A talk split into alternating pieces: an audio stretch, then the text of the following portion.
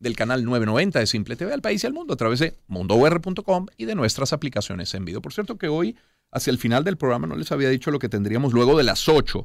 Luego de las 8 tendremos nuestra sección de salud de cada semana, cortesía de Grupo Leti. Estaremos hablando de la importancia de las nuevas tecnologías, de la imagenología, por ejemplo, para un buen diagnóstico. Pero estaremos conversando con dos de los integrantes de Call the Police, que se estará presentando este día sábado en el Eurobuilding a las 7 de la noche. Estaremos conversando con Andy Summers el guitarrista original de la banda Police, y estaremos conversando con Joe Barón, el baterista de Call the Police, que es además el baterista de Paralamas. Dos conversaciones que vamos a poner para ustedes a eso de las 8.30 minutos de la mañana. 7.14. Bueno, lo que nos ocupa. Y es que mm, se viene la primaria de la oposición. Comenzamos hoy el programa, de hecho.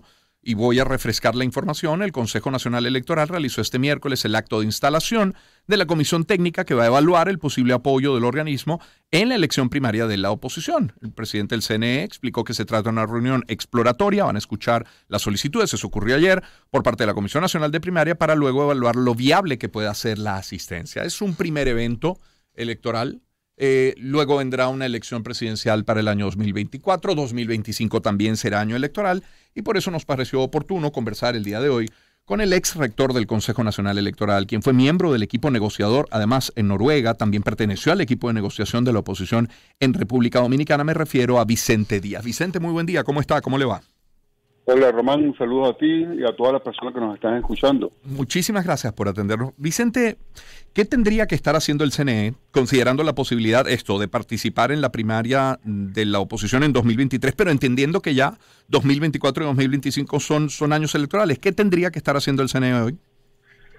Bueno, lo primero que debería estar haciendo el CNE hoy es eh, cumplir con, con eh, un déficit que tiene con respecto al registro electoral. En Venezuela tiene tiempo que no se abre jornadas extraordinarias de registro electoral. La constitución y la ley manda que el registro electoral sea permanente y efectivamente es permanente. Cualquier persona puede ir a una sede del CNE en los 24 estados eh, y, actualizar sus datos o inscribirse.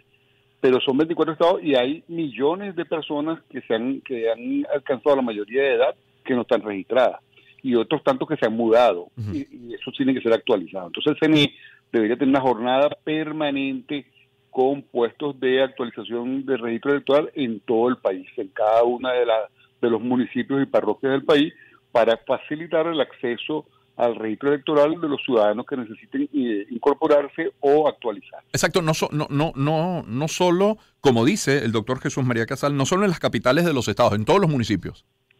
Claro, son 335 municipios y, mil y pico de parroquias. Entonces, debería haber un punto de registro en cada una de las parroquias, al menos. Este, sobre todo porque estamos entrando ya en un ciclo electoral que se inicia eh, pronto y que para la oposición arranca ahorita, con, ya con, las postulaciones para, para las primarias.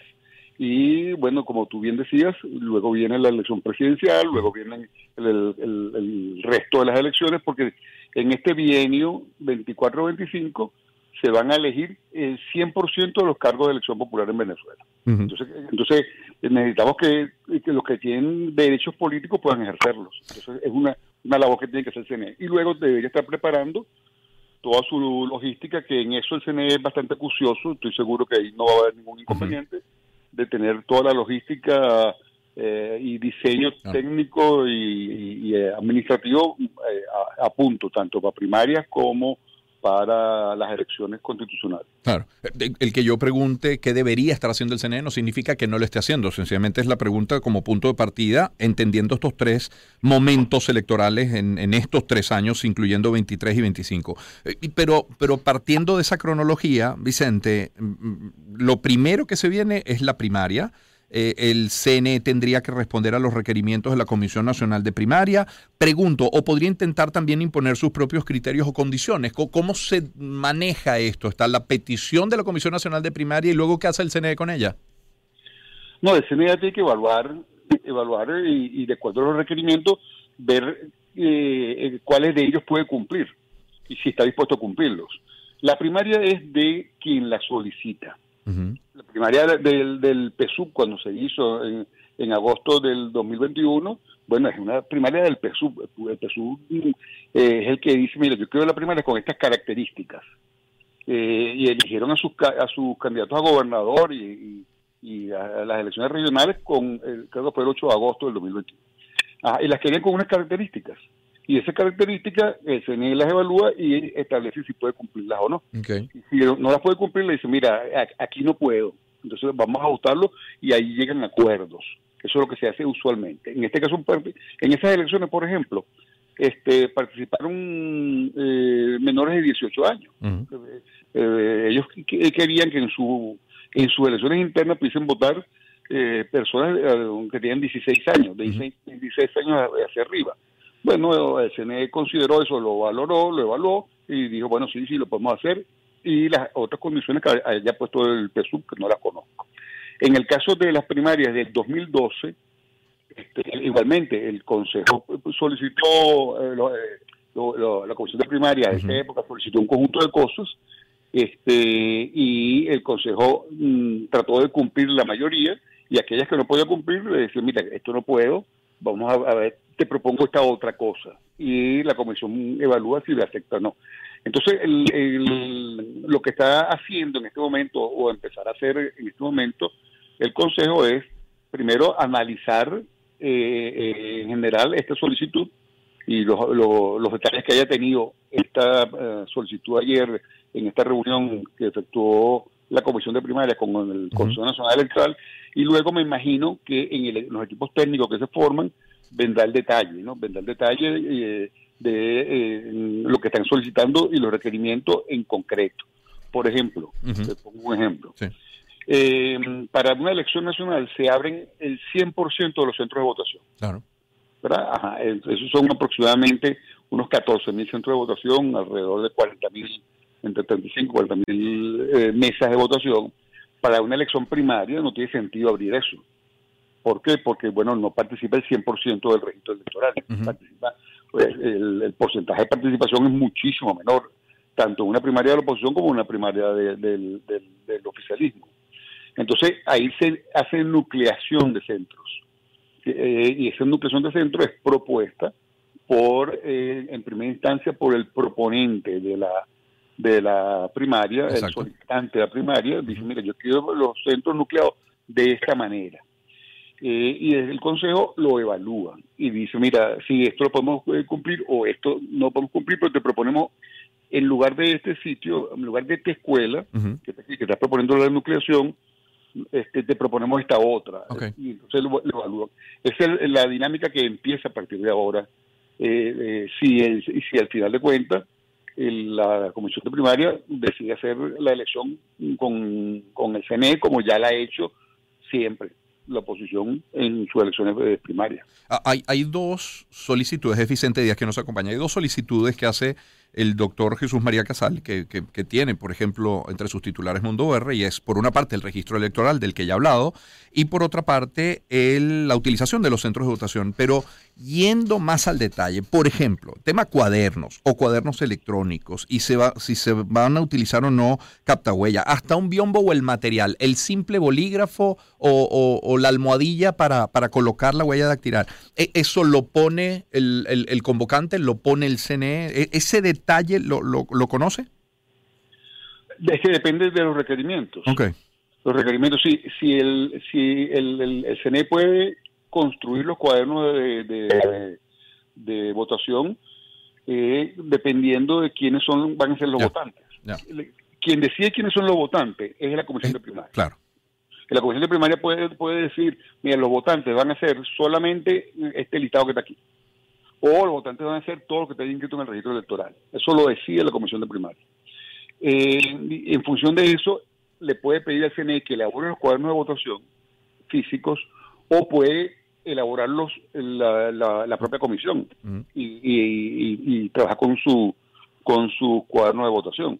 Entonces depende de la depende del requerimiento, pero digamos el control de la de la elección lo tiene por, por el diseño y los requerimientos y los requisitos, mm. la constitución de mesa, Y todo esto lo tiene eh, absolutamente la comisión de primaria. ¿Se activa para una primaria como esta, entendiendo en este recorrido cronológico que es el primer episodio electoral en este año 2023, el apoyo, por ejemplo, del Plan República u otra forma de resguardo y de seguridad? Bueno, tiene que activarse algún mecanismo de seguridad, porque recordemos que, que eh, todo lo que involucra al Consejo Nacional Electoral son asuntos de Estado. Y eh, la maquinaria, la logística, el personal, eh, los centros de, votación. Si el CNE participa, es corresponsable de que eso funcione bien. para que funcione bien, el, el Consejo recurre a las Fuerzas Armadas para que eh, conjuntamente se diseñe un dispositivo de protección, seguridad, no solamente de instalaciones, sino también de personal y de, los equipos involucrados. Y son las máquinas de votación que, deberían ser, bueno, tienen que ser trasladadas y resguardadas por el, las Fuerzas Armadas. El Plan República es un plan que existe para las elecciones constitucionales. Eso no quiere decir que eh, por ejemplo, cuando hay inscripciones o cuando hay eh, ferias que se utilizan las máquinas de votación para enseñar a la gente a votar, como es, la, como es la boleta y, se le explica el, protocolo y, pedagógicamente cómo se vota, se explican en todo el país alrededor de 2.000 puntos de, capacitación pedagógica.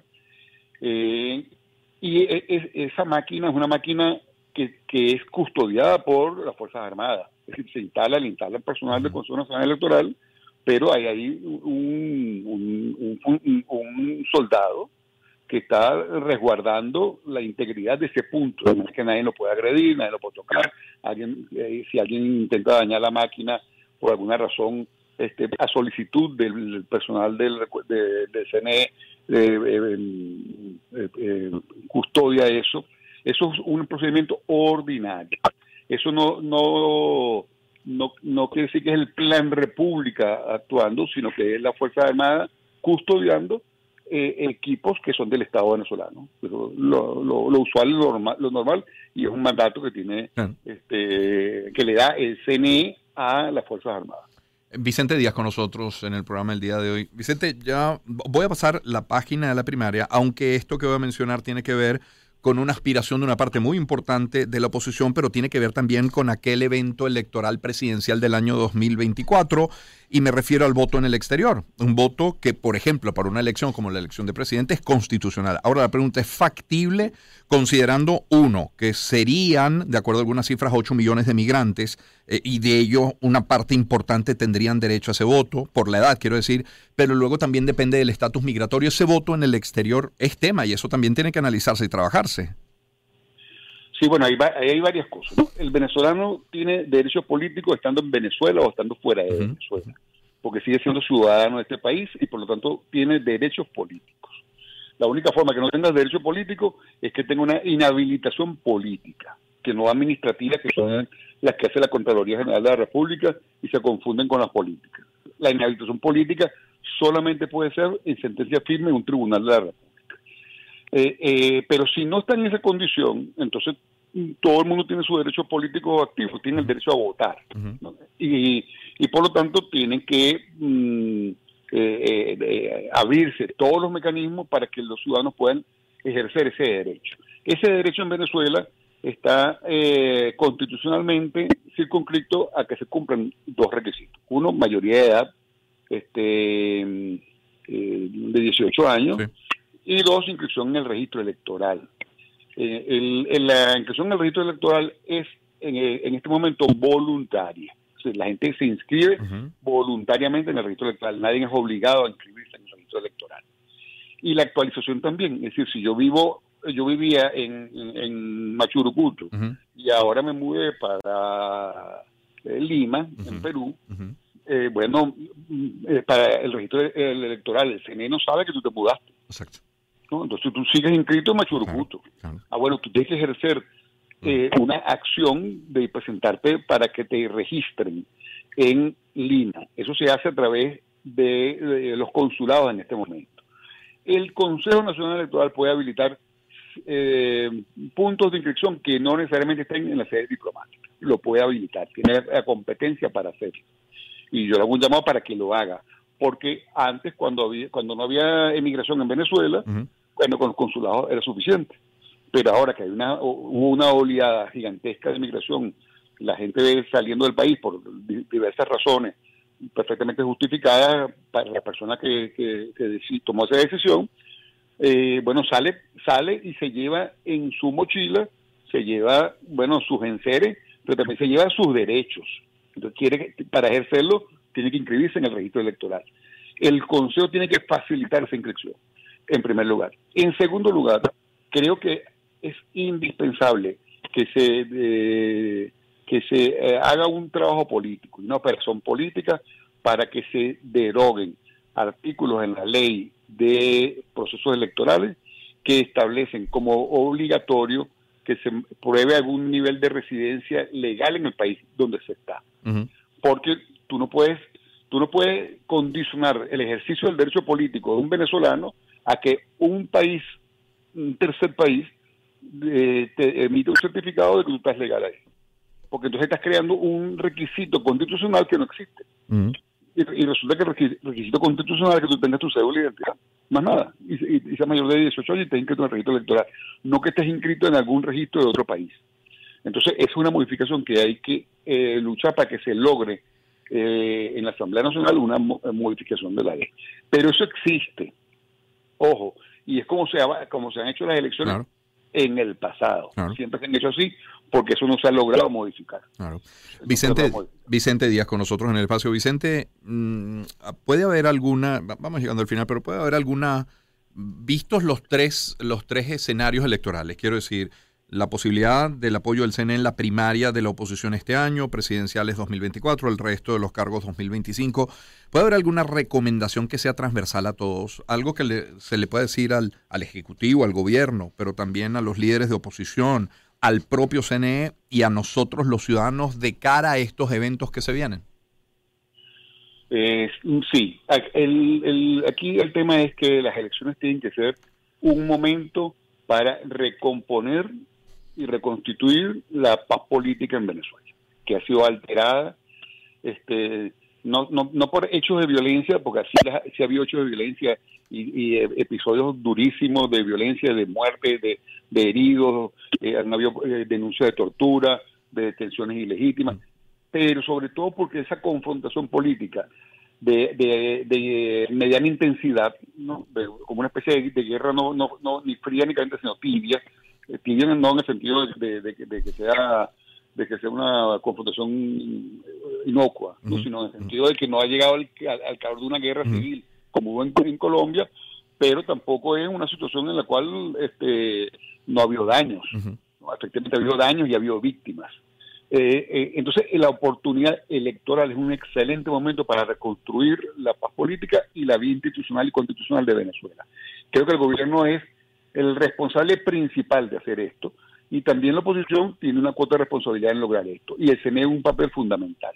Eso se empezó a hacer con la constitución de este nuevo Consejo Nacional Electoral, que es un Consejo Nacional Electoral más sosegado, menos polémico, eh, con, con, de alto nivel de representación de los diversos sectores, de alta cualificación política, institucional y técnica, y cuyas acciones han generado bastantes niveles de confianza, al punto de que ha venido la Unión Europea por primera vez desde el año 2006 a ser observador oficialmente convocado.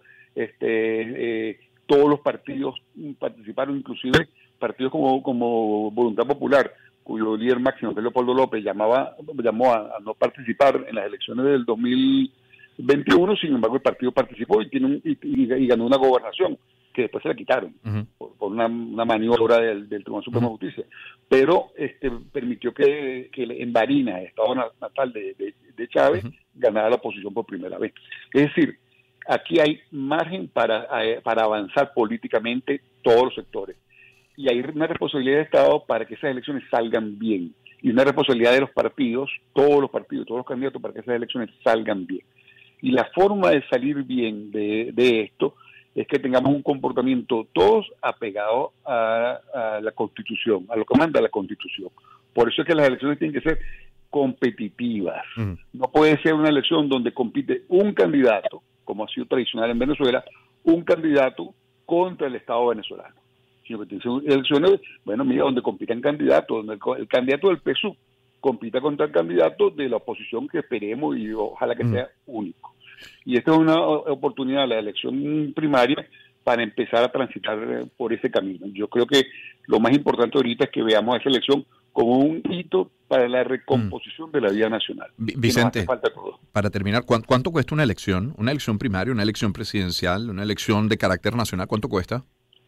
Oh, eh, Román, eso depende de la elección. La elección más sencilla y más barata que hay es la elección presidencial. ¿Y, recuerda el monto? No, Para tener una referencia. ¿no? No, no, recuerdo el monto, pero más, más, o menos podrías calcular, podrías calcular alrededor de pero eso, eso varía, pero te voy a decir una, cifra, grosso modo, alrededor de una cifra por elector, de, un, dólar por elector. Dólar por elector. Ah, un poco más, poco menos. Este, registrado. Acuérdate que el, Consejo tiene que montar una logística como si fuera a votar el 100% de los electores. Exacto. No importa si la abstención después dice que votaron el 80%. Claro, claro, entiendo. Vicente, gracias por este tiempo, ¿eh? Bueno, saludos Román a ti y a todas las personas que nos escuchan. Feliz día, muy amable. Vicente Díaz fue rector del Consejo Nacional Electoral, fue miembro además del equipo negociador en Noruega, también perteneció al equipo de negociación de la oposición en República Dominicana. 7.34 minutos de la mañana, música, Safe Ferries, Common Eileen. Una oportunidad para empezar